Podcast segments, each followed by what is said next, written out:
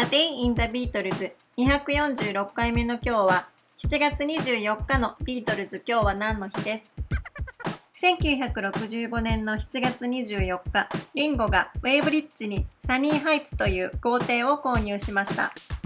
ジョンは1964年の7月頃からサリー州ウェイブリッジのケンウッドと呼ばれる邸宅で家族と暮らしていましたが、この年の2月にモーリンと結婚していたリンゴは、そこから距離にしておよそ1.6キロほどのところにあるサニーハイツを2人の初めての新居として購入しています。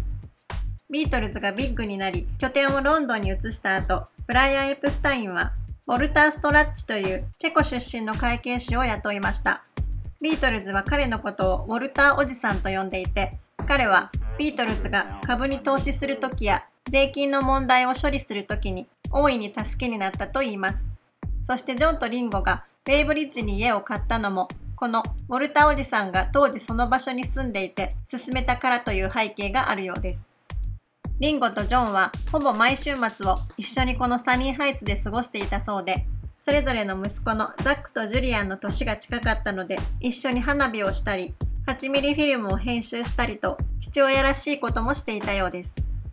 購入後、リンゴが改装を重ねたこの家には、ザ・フライング・カウという小さなバーがあり、そこにはエルビス・プレスリーから贈られたカウボーイ用のホルスターが飾られていて、そのバーでリンゴはお客さんをもてなしていたといいます。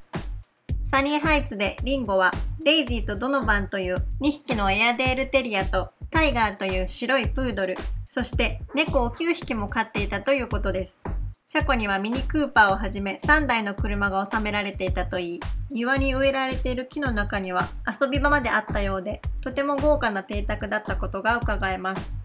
また1967年にはマジカルミステリーツアーの撮影も行われています。そしてリンゴとモーリーは1968年の11月までここで暮らしました。